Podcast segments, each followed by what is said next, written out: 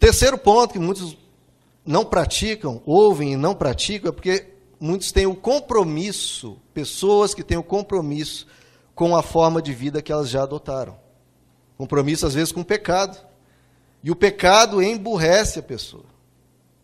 Porque o homem que tem uma vida, compromisso com uma determinada vida pecaminosa, um determinado estilo de vida, que ela sabe que não é conforme o Evangelho, se a pessoa tem um compromisso com isso, ela não consegue encontrar a verdade, porque ela se fecha. Não, essa é a minha forma de viver, eu nasci assim, vou morrer assim, essa é a minha personalidade, essas são as minhas fraquezas, eu gosto disso e pronto. E ela se fecha e não, não cresce. A pessoa que tem um compromisso com essa forma de viver, ela sempre vai buscar uma autojustificativa para o seu auto-engano. E aí ela se fecha para crescer, para praticar. Quarto ponto, por que, as pessoas ouvem e às vezes não praticam, é porque, e a gente não pode enganar, não pode se iludir, é que dá trabalho, queridos.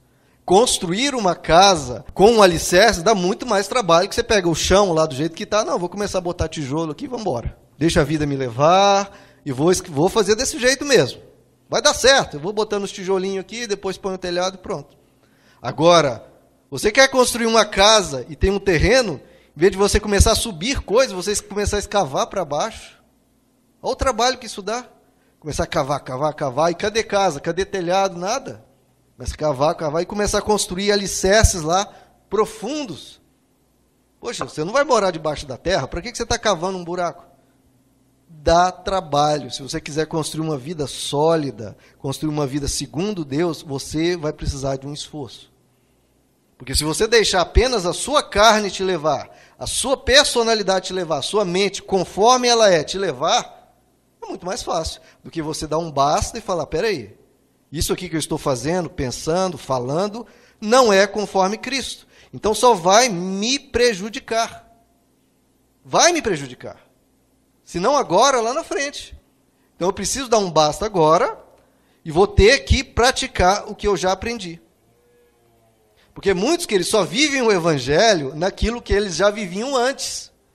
Ou seja, antes de aprender o evangelho, a pessoa vivia de um determinado modo.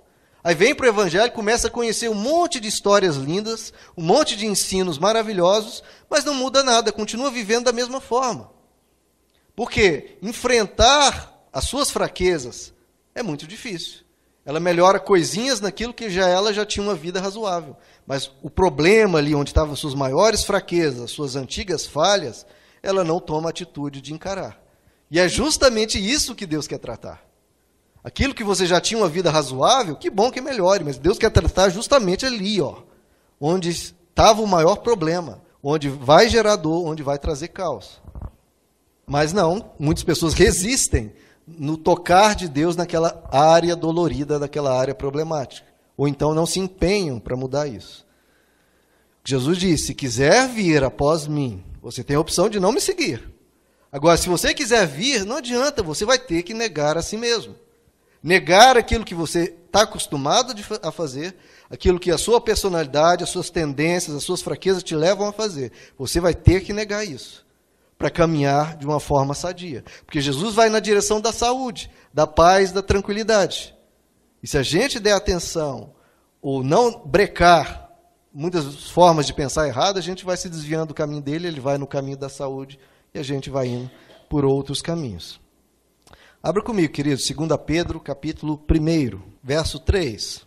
Veja só, queridos, por que, que nós podemos vencer as nossas tentações, as nossas fraquezas, as nossas formas de viver que já estamos acostumados, né? 2 Pedro 1, 3, seu divino poder. Então veja só, já estava deixando bem claro, é um poder divino, é sobrenatural, é infinito, é ilimitado. Seu divino poder nos deu, opa, ganhamos alguma coisa. O quê? O que, que ele nos deu? Tudo, tudo de que necessitamos para a vida e para a piedade. O seu divino poder nos deu tudo do que necessitamos para a vida e para a piedade. Então não tem como você não vencer se você está com Deus. Porque Ele nos deu tudo o que necessitamos para a vida e para a piedade. Por meio do pleno conhecimento. De novo, olha aí a sabedoria. Como é que a gente vai viver esse poder? Por meio do pleno conhecimento daquele, de Jesus, que nos chamou para a sua própria glória e virtude. Dessa maneira, olha, ele continua falando que ele nos deu.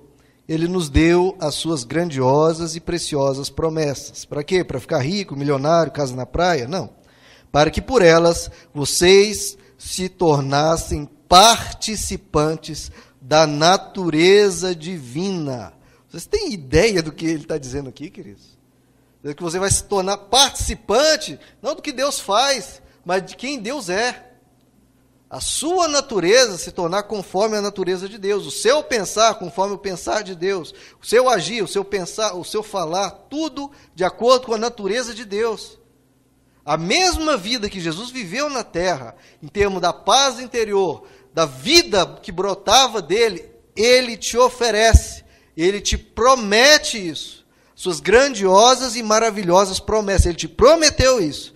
Que se você quiser, ele vai te transformando cada vez mais para a sua vida ser conforme a natureza divina. Irmãos, isso. Deus Jesus.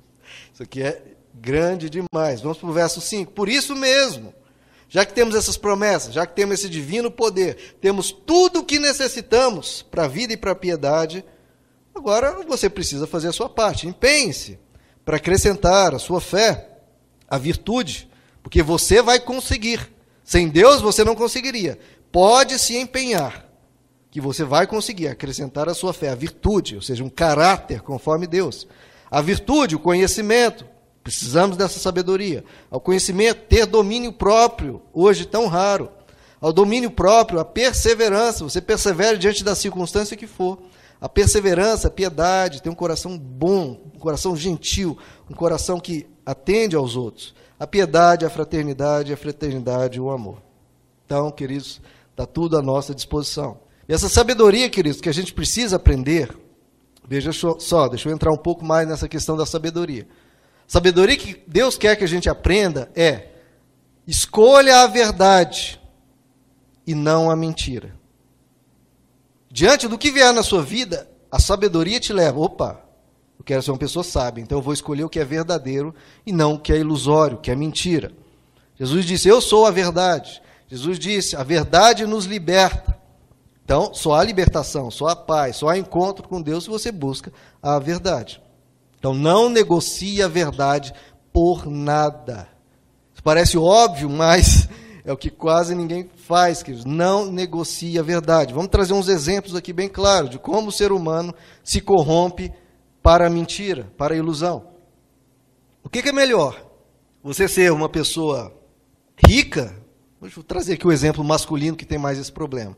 É melhor você ser um, uma pessoa rica, um homem rico, e ter as 100 mais belas mulheres do mundo, ou você ter uma única mulher que você ame? O que, é melhor? Falar em quantidade de pessoas, um tem 100. Em quantidade de beleza, também tem mais.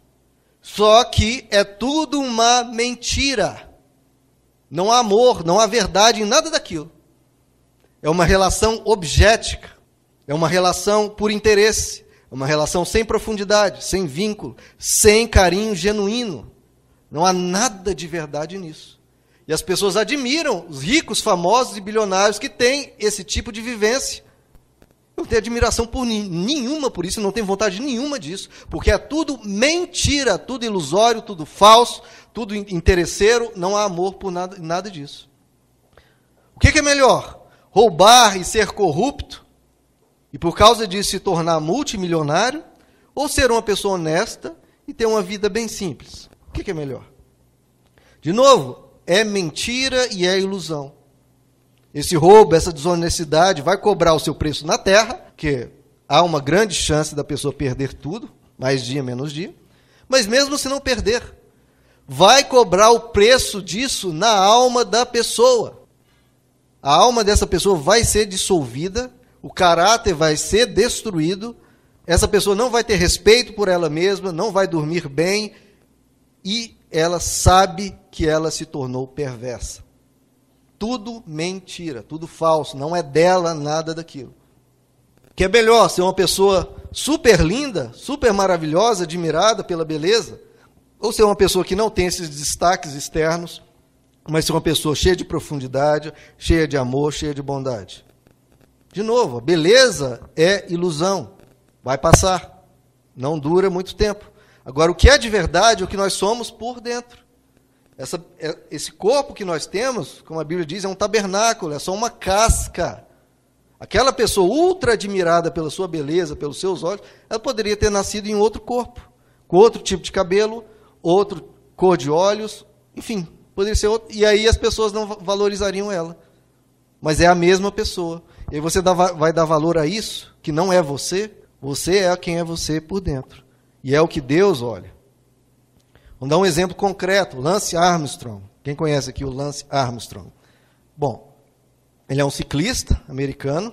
O ciclismo, aqui no Brasil não se dá muito valor a ele, mas é um esporte de altíssimo nível, né?